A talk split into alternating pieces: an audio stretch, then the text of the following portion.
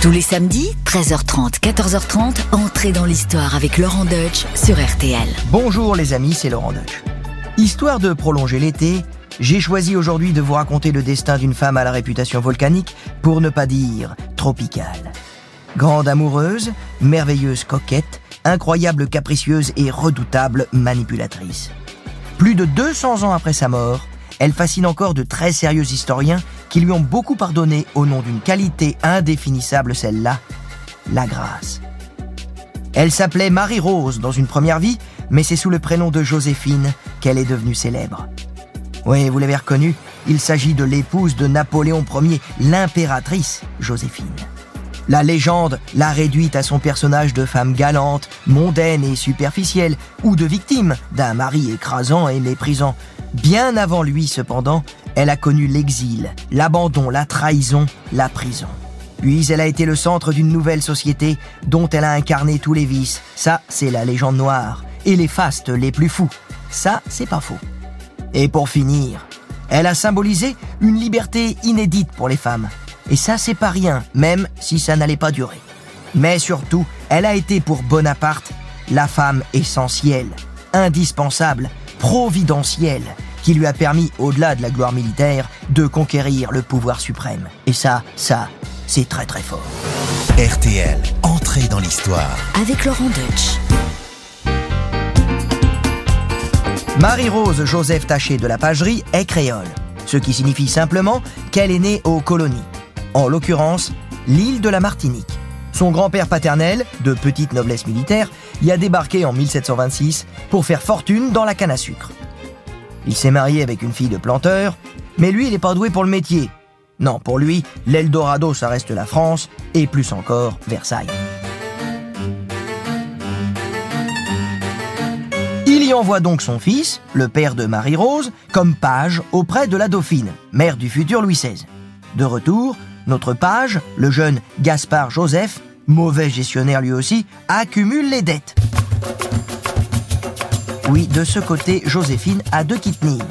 La plantation compte quelques 500 hectares et plus de 200 esclaves, mais elle est isolée aux Trois-Îlets, dans la baie de Fort-Royal. En 1763, la petite Yéyette, oui, c'est son surnom, n'est pas le fils désiré.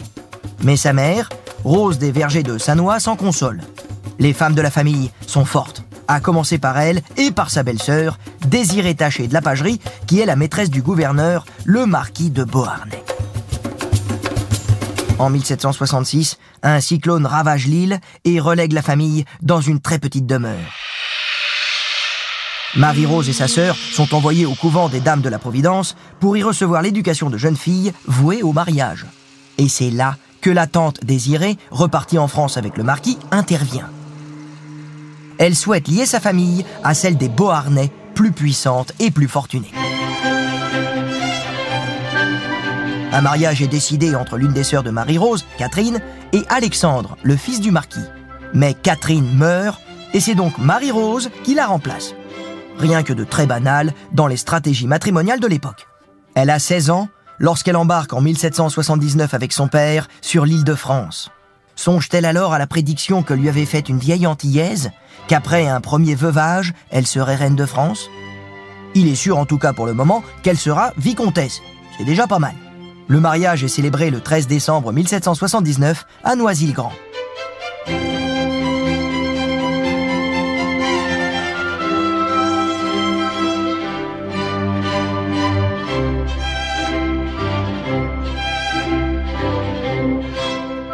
Alexandre trouve la mariée passablement jolie et particulièrement ignare. Mais il tombe quand même sous le charme. Cependant, sa carrière militaire l'enthousiasme plus que le mariage et Marie-Rose est plus souvent toute seule avec bientôt deux enfants, Eugène et Hortense. Son mari la trompe et, euh, grand classique, se paye le luxe d'être jaloux et même de douter de sa paternité s'agissant d'Hortense. Ainsi, il exige qu'elle entre au couvent. Oui, c'était toute une époque.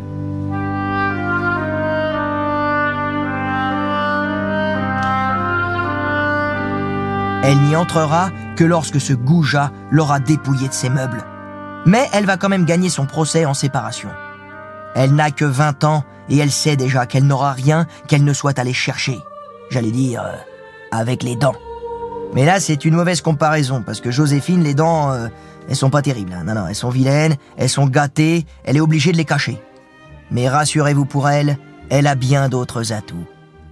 Réfugiée ensuite chez sa tante et son beau-père à Fontainebleau, elle ne manque pas une occasion de se faire valoir en société, de rendre service, de se faire aimer et estimer. À charge de revanche, bien entendu, on n'a rien sans rien. Et c'est une recette qu'elle appliquera avec succès toute sa vie. Alors, a-t-elle eu tous les amants qu'on lui prête à cette période et qui lui ont valu une réputation de courtisane?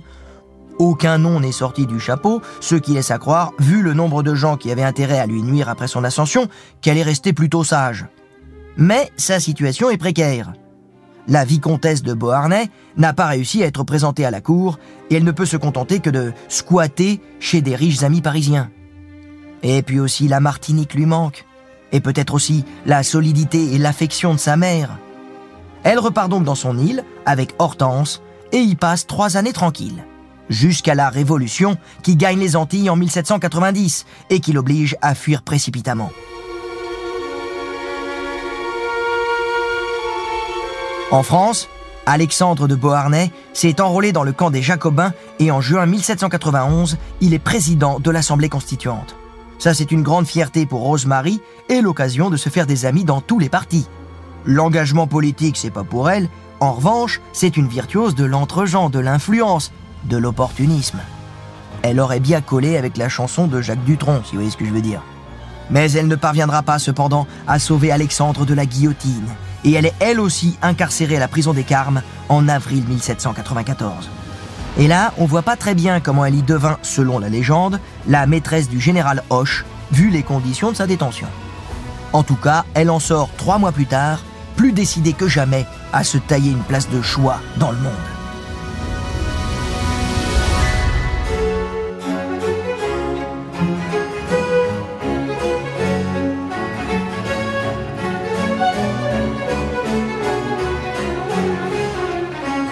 Après la chute de Robespierre, le 9 Thermidor de l'an 2, hein, en français d'aujourd'hui 26 juillet 1794, après la fin de la terreur, s'ouvre le temps du directoire. On en a marre de la terreur. Si on doit perdre la tête, autant que ce soit en dansant ou en s'enivrant. Alors, les femmes du monde s'affichent dans des tenues de nymphes antiques très transparentes et scandale absolu, ces merveilleuses, ces incroyables osent dénuder leurs bras et aussi leurs pieds dans des sandales à la grecque. La haute société est beaucoup plus mélangée qu'auparavant. Les nouvelles élites politiques et militaires se frottent aux aristocrates, ceux qui n'ont pas émigré, et aux banquiers, aux affairistes de tout poil. Notre Marie-Rose est à l'aise avec tout le monde, car elle a été de tous les mondes.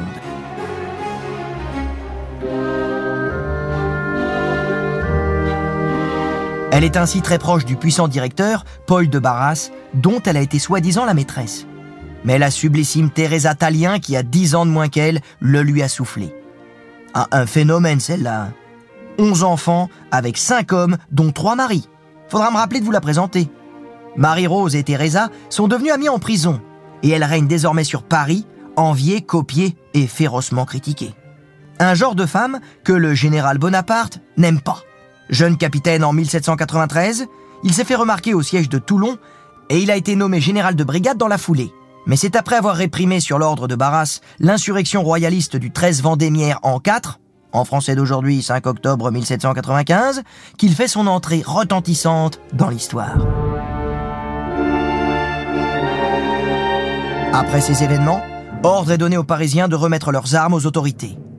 Eugène de Beauharnais, qui a alors 14 ans, veut conserver le sabre de son père, Alexandre de Beauharnais, et en demande l'autorisation à Bonaparte. Marie-Rose invite donc le général à dîner dans son petit hôtel de la rue Chantraine. Six mois plus tard, ils sont mariés. Oui, ça avec Bonaparte, euh, ça traîne pas. En plus, il la rebaptise Joséphine. Une façon sans doute de lui redonner une virginité après une série d'amants qu'il imagine euh, innombrables. À première vue, tout les sépare. L'âge d'abord. Joséphine a 32 ans et Bonaparte 26. Oui, elle est plus vieille que lui. Donc, du coup, comme pour Madame de Maintenon avec Louis XIV, Joséphine sera pour tous ses ennemis la vieille. De son côté, Bonaparte n'a rien d'un séducteur. En 1795, il est plutôt efflanqué, le teint jaune et les cheveux longs coiffés en oreilles de chien. Seul son uniforme lui donne un peu d'allure. Quant à ses expériences amoureuses, elle se limite à quelques prostituées et à des fiançailles avec Désirée Clary, la belle-sœur de son frère Joseph. Bref, en 1795, Bonaparte est un jouvenceau, un cœur à prendre, mais aussi un corps à initier. Il s'y connaît pas, le gars. Et ça, c'est une aubaine, car Joséphine la Cougar, elle sait tout faire. Elle lui révèle tous les plaisirs de l'amour charnel, ce qui nous vaut quelques-unes des plus belles lettres de la littérature érotique. Ah oui, ça, Bonaparte, il écrivait pas super bien, mais euh, la petite correspondance érotique avec Joséphine, elle est plutôt soignée. Eh oui, plus que l'esprit, c'est le cœur qui parle. Bonaparte est littéralement envoûté par sa belle créole. Elle avait le plus joli petit cul qui fut possible. Ça, c'est ce qu'il a dit à Sainte-Hélène. Oui, je reconnais, là, c'est un petit peu moins bien écrit. Hein. Mais bon, euh, l'amour est passé. Loin d'elle, il ne songe qu'à elle et à ses petites visites.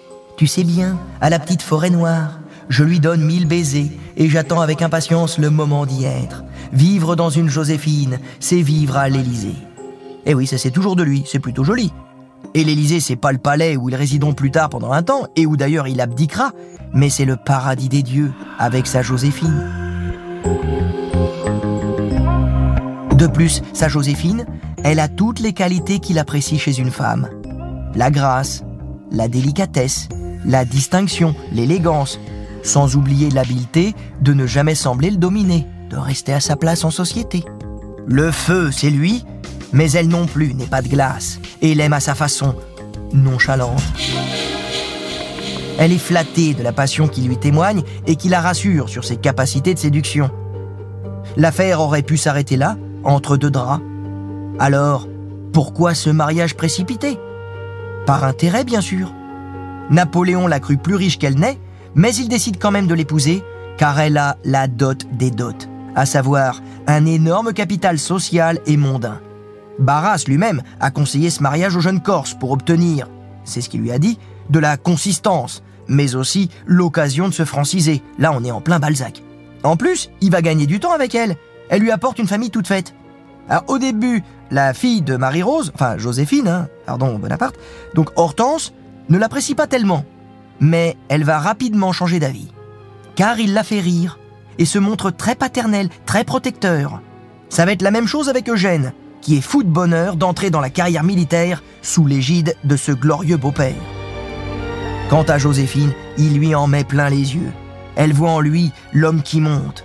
En effet, il vient d'obtenir le commandement de l'armée d'Italie et lui a promis de rouler sur l'or. Pour Joséphine, c'est sa dernière chance d'assurer sa sécurité financière et celle de ses enfants.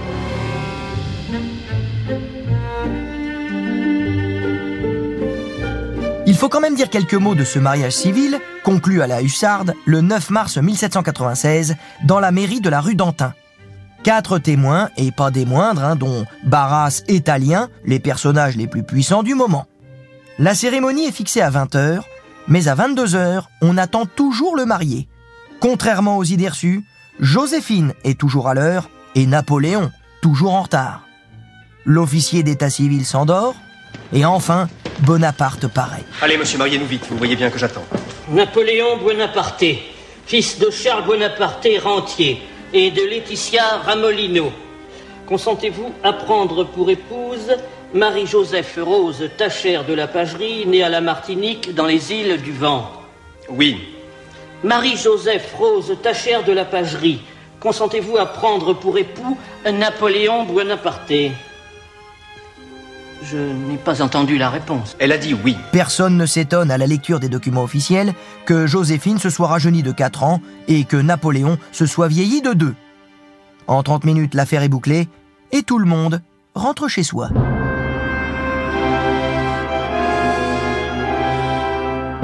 Oui, pas de festin, pas de balle. La nuit de noces elle-même sera très brève et assez particulière, car le chien de Joséphine, fortuné, furieux de devoir laisser la place, mord Bonaparte au mollet. De toute façon, il faut faire ça vite, car le général part le lendemain matin pour l'Italie du Nord, occupée par les Autrichiens contre lesquels la France est en guerre depuis 1792.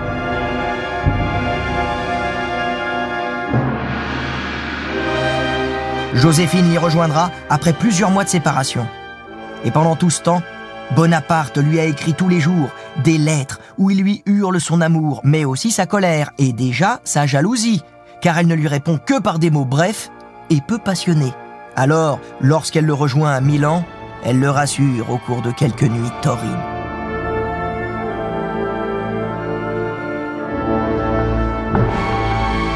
Mais de rendez-vous manqués en fausses nouvelles et en calomnies, répandus notamment par le clan Bonaparte, qui n'a appris le mariage qu'après coup, on peut donc imaginer la colère de la mamma corse de Napoléon, Laetitia, qui va pas apprécier, mais alors pas apprécier du tout, donc ça va y aller les calomnies, et vous connaissez l'adage, calomnier, calomnier, il en restera toujours quelque chose, eh bien Napoléon devient méfiant. Il fait même intercepter son courrier. Le bruit court qu'elle voyage toujours accompagnée d'un lieutenant de hussards, très beau, très drôle, et de 9 ans son cadet. Vrai ou pas vrai? Un seul témoin évoque une idylle à ce moment-là. Honnêtement, rien n'est sûr. On a du mal à croire qu'elle ait pris ce risque alors que l'étoile de Bonaparte était au plus haut, qu'il remporte victoire sur victoire et qu'elle est partout accueillie en reine. En plus, elle est rarement seule, elle a des problèmes de santé peu propices aux petites sauteries et qui seront sans doute à l'origine de sa stérilité.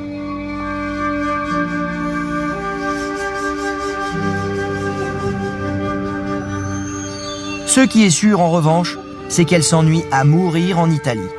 Ses enfants lui manquent, ses amis, mais aussi la vie parisienne. Alors elle trompe son ennui en se livrant à des affaires frauduleuses sur les fournitures aux armées pour lesquelles elle touche d'énormes pots de vin.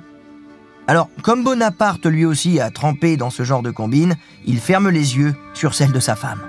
Mais l'affaire se corse, c'est le cas de le dire, pendant la campagne d'Égypte, lorsque Bonaparte découvre les preuves de sa romance avec Hippolyte Charles, qui est aussi son complice en l'affaire.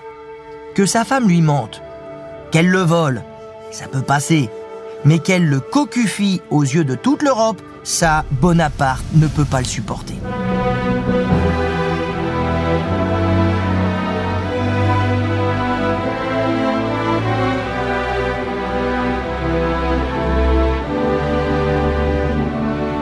En Angleterre, la presse fait ses choux gras des chagrins domestiques du nouveau César. Oui, seul un divorce éclatant et public pourra réparer l'affront. L'expédition d'Égypte tourne court après le désastre naval d'Aboukir en juillet 1799. Pendant 18 mois, Joséphine n'a pas eu de nouvelles de son mari ni d'Eugène qui l'avait accompagné.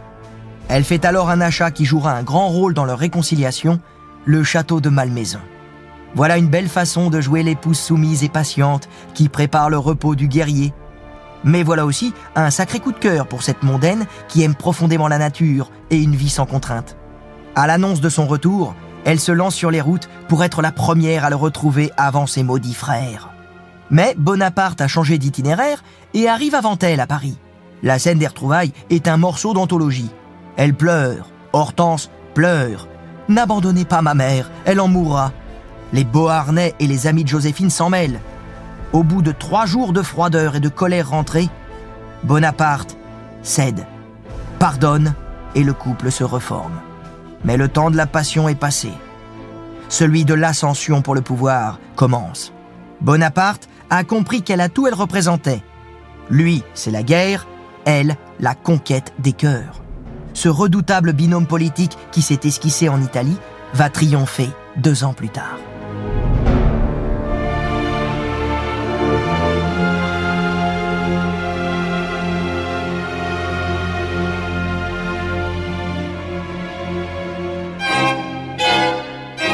Désormais, Joséphine n'a d'autre intérêt que de servir les ambitions de son mari. L'hôtel de leurs premiers amours, la rue Chantraine, attire tous les déçus du directoire, des Jacobins au Thermidorien. Joséphine a rallié Fouché, Talleyrand et deux des cinq directeurs. L'un de ses biographes l'a décrit comme un animal politique à sang-froid. N'a-t-elle pas sacrifié sans état d'âme ses amis, Barras et Teresa Talien le coup d'État du 18 Brumaire est donc bien la victoire politique d'un couple. Trois consuls, puis bientôt un seul nommé à vie, Bonaparte. Madame la consulesse, c'est son titre officiel, occupe la première place en haut de la hiérarchie sociale. En revanche, elle a perdu la liberté qu'elle avait connue pendant dix ans avec Eugène et Hortense. Bonaparte se révèle un pater familias absolu, austère, coléreux, qui se gêne pour personne et impose à tous ses rythmes effrénés et ses dictates. Fini les lettres d'amour enflammées, c'est terminé. Fini les crises de jalousie, c'est fini, y a plus d'amour. Et du coup, pour Joséphine, eh ben, c'est à son tour d'être jalouse. Donc elle aussi, elle va avoir ses espions.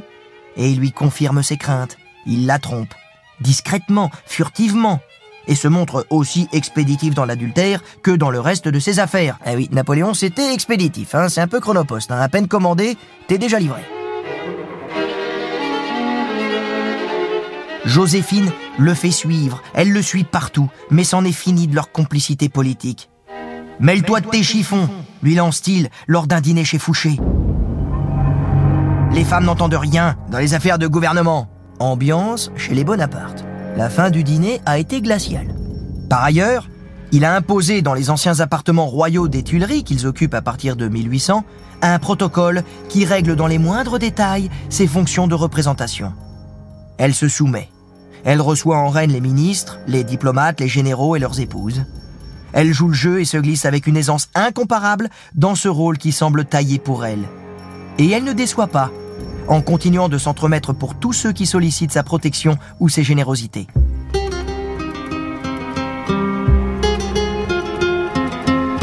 Mais son influence n'est plus la même sur un mari de plus en plus despotique et misogyne.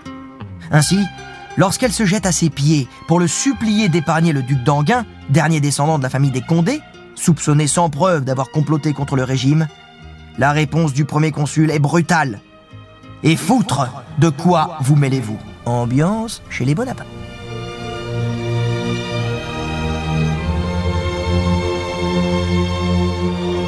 Mais quand même, le 2 décembre 1804, c'est son jour de gloire, autant que celui de Napoléon. Elle est la première souveraine à être sacrée depuis Marie de Médicis, L'assassinat d'Henri IV le lendemain de cette cérémonie avait entraîné sa suppression pour les reines suivantes. Le célèbre tableau de David l'a immortalisé, agenouillé devant Napoléon qui s'apprête à la couronner. Une scène qui dit tout de leur relation de dépendance et d'autorité. Mais en même temps, on ne voit qu'elle, rayonnante de beauté et de grâce. Ces vilaines belles-sœurs ont tout fait pour gâcher la fête en refusant de porter sa traîne ou en marchant dessus. Mais elle a moins peur la menace du divorce semble définitivement écartée. Joséphine a sacrifié les amours de sa fille Hortense, là encore sans état d'âme, pour la marier à son beau-frère, Louis Bonaparte. Ainsi, le futur empereur sera bien de leurs deux sangs mêlés. Entre les châteaux des Tuileries, Saint-Cloud, Fontainebleau, Rambouillet ou Compiègne, Joséphine donne libre cours à sa fièvre acheteuse. Rien n'est trop beau pour la cour impériale dont Napoléon souhaite faire la vitrine et le moteur des industries de luxe de la France. Inutile de préciser que l'impératrice, là, n'a pas besoin d'encouragement pour obéir à ce diktat. Véritable fashion victime, elle acquiert par centaines les robes que crée pour elle son couturier le roi. Ça s'invente pas, le roi. Sans parler des bijoux, dont elle possède la plus belle collection en Europe. Elle emprunte à tout va, même à ses enfants, participe à des opérations boursières douteuses et multiplie les dettes. Ses intendants se désespèrent. Napoléon tempête et finit toujours par payer. Jusqu'à la fin de sa vie, elle sera une incorrigible dépensière. Il faudra plus de neuf mois pour inventorier ses collections de tableaux, d'objets d'art, de mobilier, de livres, de bijoux, de châles en cachemire et d'autres objets personnels qu'elle a entassés à Malmaison. Malmaison dont elle a fait un paradis de plantes rares ou exotiques et d'animaux fabuleux, tels ces cygnes noirs ramenés d'Australie. Ses compétences en botanique sont immenses et les savants du Jardin des plantes ou de l'Académie des sciences sont assurés de son soutien. Mais pour combien de temps?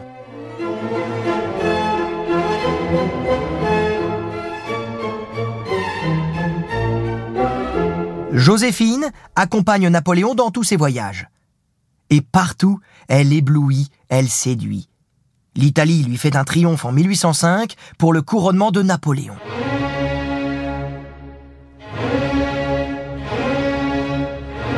Alors elle n'est pas sacrée reine d'Italie, mais son fils, Eugène, reçoit le titre de vice-roi. Cependant, les nuages s'accumulent, avec la formation d'une troisième coalition contre la France. À la veille d'Austerlitz, elle est en Allemagne, et Napoléon, auquel elle n'écrit pas, se moque gentiment. Daignez du haut de vos grandeurs vous occuper un peu de vos esclaves. Eugène a épousé la fille de l'électeur de Bavière et Hortense est reine de Hollande. Et pourtant, Joséphine reste toujours terrorisée par l'idée du divorce. Napoléon voudrait qu'elle reste à Paris pour contenter les marchands de la capitale, mais elle s'accroche à lui. Ça commence à le saouler. Et en 1807, il n'a aucune envie qu'elle le rejoigne à Varsovie où a commencé sa liaison avec Marie Walewska. Un peu plus tard, le petit Napoléon, le fils d'Hortense, meurt à La Haye en 1807. L'empereur, qui choisit donc mal son moment, entretient alors Joséphine d'une probable séparation, car il sait depuis 1806 qu'il n'est pas stérile. Oui, l'une de ses maîtresses, Éléonore Denuel de la Plaigne, lui a donné un fils. L'affaire devient très sérieuse et tout le monde s'en mêle. Napoléon lui aussi a peur, car il est toujours très attaché à sa femme, et il n'est pas sûr d'en retrouver une aussi charmante, docile et qui connaît toutes ses habitudes. Et aussi, il faut bien le reconnaître, euh, les princesses européennes ne se bousculent pas au portillon pour épouser l'ogre corse. Le 30 novembre 1809 à Fontainebleau se joue une scène de vaudeville comme Fédo en a le secret et Joséphine le génie. Elle pleure, pousse des cris déchirants et s'évanouit. Le chambellan Bosset la soulève pour l'emporter dans sa chambre et par mégarde lui meurtrit l'épaule. Vous me serrez trop fort, chuchote la belle évanouie. Une parfaite scène de comédie qui laisse bien vite la place à une tragédie dans laquelle l'impératrice se montre d'une dignité parfaite. Et ce, jusqu'au soir du 15 décembre, où dans la salle du trône des Tuileries, devant les membres principaux de la cour et de la famille impériale, elle craque et ne peut lire le texte de répudiation. Le 16 décembre, elle rejoint Malmaison avec ses enfants. Napoléon lui écrit tous les jours, l'encourage à être forte, tout en se plaignant de sa solitude aux Tuileries. Oui, Napoléon a peur, il se sent seul, il l'aime. L'un comme l'autre mesure ce qu'ils ont perdu. Quant à l'opinion publique, elle est choquée par cette décision. Napoléon n'a-t-il pas interdit lui-même le divorce dans la famille impériale? Une femme qui ne ferait pas d'enfant pourrait ainsi être répudiée sans recours? Décidément, au moins, les rois de France avaient, eux, le sens de la famille. Ça se faisait pas chez les Capétiens. De son côté, Joséphine est stupéfiante de soumission et de résignation. En fait, elle est prête à tout pour ne pas être oubliée et exilée loin de Paris. Napoléon lui a conservé son titre d'impératrice reine, a mis à sa disposition le palais de l'Élysée et lui a donné les châteaux de Malmaison et celui de Navarre, près d'Evreux. Il lui verse aussi une énorme pension de 3 millions et règle toutes ses dettes. Ainsi, l'énorme train de vie de Joséphine ne changera pas d'un iota après leur séparation. Car le mot d'ordre de Napoléon, ne pas la faire pleurer. Alors, pendant les fêtes du mariage avec Marie-Louise d'Autriche en avril 1810, Joséphine se retire au château de Navarre. Le 20 mars 1811, elle apprend la naissance du roi de Rome et donne un grand bal en son honneur. On ne peut guère pousser plus loin la résilience. Elle ne s'est pas sacrifiée pour rien. Il lui reste quatre ans à vivre, qu'elle partagera entre ses résidences, ses voyages d'agrément, ses cures thermales à Plombières ou à Aix-la-Chapelle. Hortense, quant à elle, est séparée de Louis Bonaparte et lui tient souvent compagnie. Pendant la campagne de Russie, elle visite Eugène à Milan. Par ses petits-enfants, elle sera l'ancêtre de plusieurs familles régnantes. Celle de Napoléon III par Hortense, celle de Norvège, de Suède, du Brésil, du Portugal et de Belgique par Eugène. Pas mal pour une femme répudiée pour stérilité. Le dernier acte de sa vie est celui de la chute de l'empereur, à laquelle elle assiste impuissante et bouleversée.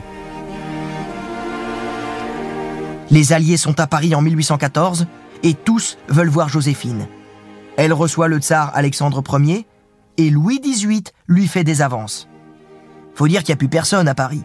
Marie-Louise s'est enfuie et les Bonaparte sont en exil. Le 29 mai 1814, alors que s'épanouissent les roses de Malmaison, elle quitte la scène.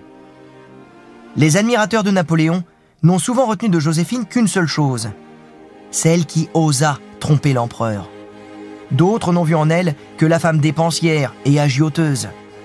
Plus récemment, elle a été accusée d'avoir joué un rôle dans le rétablissement de l'esclavage aux Antilles. Aucun document ne l'atteste. Et elle ne s'est jamais exprimée sur ce sujet, et surtout, personne ne lui a demandé son avis. Alors, entre légende noire et agiographie, retenons au moins son exceptionnelle capacité à toujours trouver le meilleur dans le pire, et son incomparable fidélité à un aigle, amoureux d'un cygne.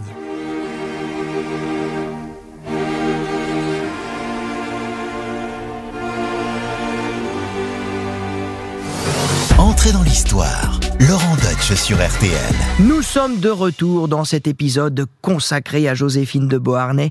Et pour en parler, j'ai la chance d'avoir à mes côtés Marie-Hélène Bellac, qui est agrégée d'histoire et auteur notamment d'une biographie sur Hortense de Beauharnais aux éditions euh, Perrin. Bonjour Marie-Hélène. Bonjour Laurent. Alors tout de suite, j'ai envie de mettre les pieds dans le plat et d'évoquer euh, la, la face cachée, la face sombre de Joséphine, parce que euh, on a dit, d'ailleurs récemment, on a déboulonné sa statue hein, en Martinique, qu'elle était esclavagiste. Est-ce que c'est à cause d'elle que Napoléon aurait rétabli l'esclavage? Non, absolument pas. C'est une légende. En fait, c'est vrai que Joséphine était fille d'un planteur, donc il y avait des esclaves autour d'elle.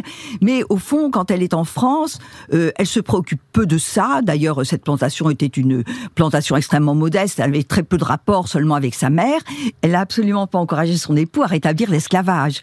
Euh, en fait, il faut voir qu'on était dans un contexte très particulier. Euh, D'abord, une partie des Antilles françaises avait été prise par les Anglais, on était dans un contexte de guerre. Les Anglais n'avaient pas encore euh, aboli l'esclavage.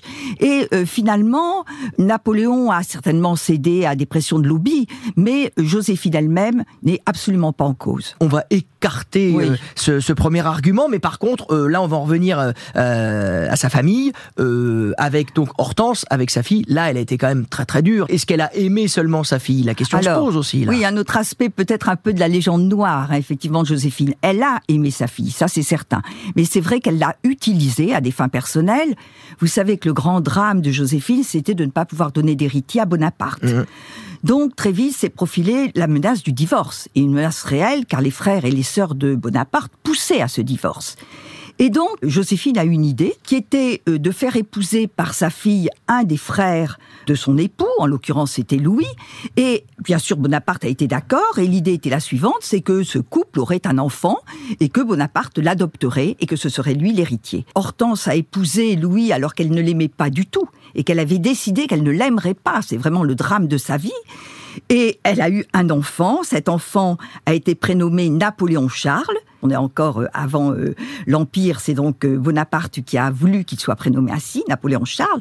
Quand il est né, toutes les femmes, tous les gardes de la maison disaient ah voilà le dauphin, hein, le dauphin, c'est-à-dire l'héritier. Donc voyons, on savait bien à quoi était prédestiné cet enfant. Et puis ensuite, il a voulu l'adopter. Il s'est rendu chez Louis et Hortense. Il se heurtait à une fin de non-recevoir de Louis, qui ne voulait pas qu'on le dépossède de son enfant. C'était le, les Beauharnais, finalement, qui prenaient le pas euh, sur les Bonaparte. Vous voyez, donc c'était une affaire extrêmement importante. Euh, Joséphine, là, a sacrifié sa fille.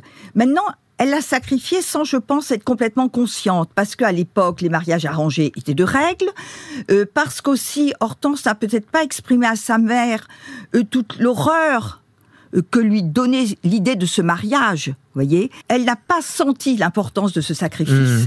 Et puis après, ben on sait que euh, Napoléon a eu un enfant. Oui, enfin, je suis euh, désolé, hein, mais c'est c'est le rôle d'une mère de sentir jusque dans les silences de ses enfants. Je peux même vous dire, Madame de Rémusat disait en parlant de Joséphine et d'Hortense qu'elles étaient comme deux amies, plutôt que comme une mère et une fille. Nous sommes dans cet épisode consacré à Joséphine de Beauharnais, en compagnie de Marie-Hélène Bellac. Et évidemment, Marie-Hélène, quand on parle de Joséphine, on ne peut pas ne pas parler de Napoléon, hein, Ah, évidemment. c'est certain. L'homme un- de sa vie, et elle a été, elle, la femme de sa vie. Je pense qu'on peut quand même le dire. Là, il n'y a pas de face sombre ou de légende noire. C'est Joséphine qui a fait Napoléon. C'est un couple indissociable et c'est vrai que quand euh, Bonaparte donc euh, épouse Joséphine, c'est elle qui a vraiment euh, les cartes en main. La bonne Elle a tous les contacts. hein. Elle a tous les contacts en sortant de prison, parce qu'il faut quand même pas oublier hein, qu'elle sort d'une épreuve euh, très dure. Elle a renoué des contacts avec euh, les amis de son mari, le vicomte de Beauharnais. Elle connaît la noblesse. euh, elle a aussi des contacts avec les gens qui sont au pouvoir, notamment avec Talien. Talien qui devient euh, commissaire pour le commerce et l'approvisionnement au sein du comité de salut public. Ça, c'est une, une charge extraordinaire parce qu'on peut prendre de l'argent au passage. Hein. Et puis, elle connaît très bien Barras. On ne sait pas si elle a été sa maîtresse ou pas, mais en tout cas, Barras, qui est donc directeur hein, dans le, le nouveau régime, le directoire qui se met en place et qui le reste d'ailleurs pendant le temps du directoire. Donc, elle est quand même très puissante. Et puis, en plus, c'est une femme de contact. Elle a appris à se débrouiller toute sa vie et elle aime mettre les gens en relation. Elle envoie des mots. Du coup, elle se crée un Et réseau. puis son hôtel de Chantraine, c'est vrai que c'est l'endroit où Très se montrer. C'est les salons de. Madame Lambert. Ah c'est oui, l'endroit, oui, le, le oui. nec plus ultra. Ça va quoi. le devenir. Ça l'est pas encore, mais ça va le devenir très vite sous le consulat. Et elle, euh, elle a, elle crée des réseaux. Elle a, elle a plein de gens qui lui sont reconnaissants. Donc, euh, euh, elle tisse ainsi tout ce réseau qui va aider Bonaparte dans son ascension. Et puis, elle a aussi un autre atout, c'est que c'est une femme justement euh, qu'on apprécie, qui est aimable. Donc, elle euh, compense le côté un peu rugueux si vous voulez, de Bonaparte. Lui, il est rugueux. On le voit très bien, par exemple, lors de l'expédition d'Italie, d'où il revient euh, très glorieux. Par exemple, au moment euh, euh, des euh, négociations avec l'Autriche, eh bien, c'est elle qui réussit à apaiser l'atmosphère sur des négociations très dures, et à tel point que l'empereur d'Autriche la remercie et lui envoie un ses plus beaux chevaux, euh, justement pour la remercier. Et puis alors, en plus, après, quand elle, d'ailleurs, elle comprend très vite que Girel a joué le bon cheval avec Napoléon, parce qu'au début, on n'était pas sûr. Hein, il était prometteur, mais attendez, il aurait très bien pu mourir aussi en Italie. Donc, après l'Égypte, quand il s'agit de préparer le consulat, c'est vrai que c'est la rue Chantraine qui devient, je le euh, QG. Et euh, là, elle reçoit, elle rencontre tout le monde, elle connaît tout. Elle essaye d'ailleurs de gagner euh, deux de ses amis les plus chers, Barras et Goyer, euh, à Bonaparte dans le coup d'État. Elle n'y parvient pas, et ben elle les laisse tomber comme ça, Mm. hein, absolument sans aucun état d'âme. Donc, elle devient un atout essentiel pour euh, Bonaparte. Et ensuite, quand le consulat est proclamé, elle joue pratiquement le rôle de première dame. Si on ne peut pas concevoir Joséphine sans Napoléon, eh bien on ne peut pas non plus concevoir Napoléon sans sa Joséphine, Oui. sa reine de cœur. Oui, il a été juste avant de partir et d'être finalement enlevé, emporté à Sainte-Hélène. Où est-ce qu'il a été le dernier lieu? C'était à Malmaison. Eh oui, il l'a aimé Dans les souvenirs, il dans les l'oubliera- il ne l'oubliera oui, jamais. C'était vraiment la femme de sa vie. Merci Marie-Hélène, c'était passionnant. Et voilà, c'est fini pour aujourd'hui. Mais n'hésitez pas à retrouver d'autres épisodes d'entrée dans l'histoire sur le site rtl.fr et sur notre application. Et quant à moi, je vous retrouve la semaine prochaine pour d'autres surprises, d'autres aventures, d'autres personnages incroyables. En attendant, portez-vous bien et n'hésitez pas à vous abonner.